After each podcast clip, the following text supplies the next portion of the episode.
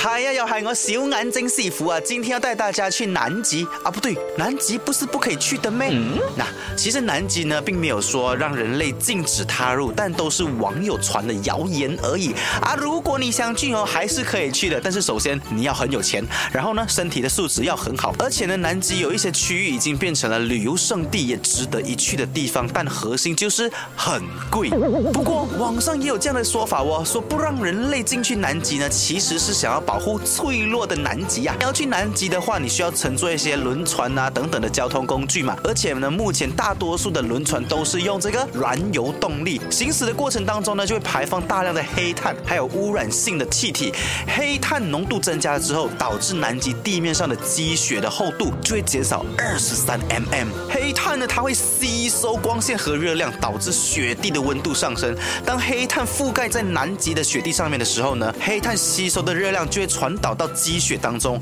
而且不容易散出来，这样呢就会加快了南极融雪的速度，破坏南极的环境。啊，如果人数不断增加，南极洲的积雪融化速度就会不断的上升，最终的结局就是南极的雪全部都融化，变成一块裸地，不再美丽。最终，南极洲就从旅游胜地变成了一片荒地，没有人去打理。所以，其实不去南极也是一件好事来的包？何必去打扰破坏最后的净土嘞既然你进不了南极那就进入我这个男孩的心吧。哈哈。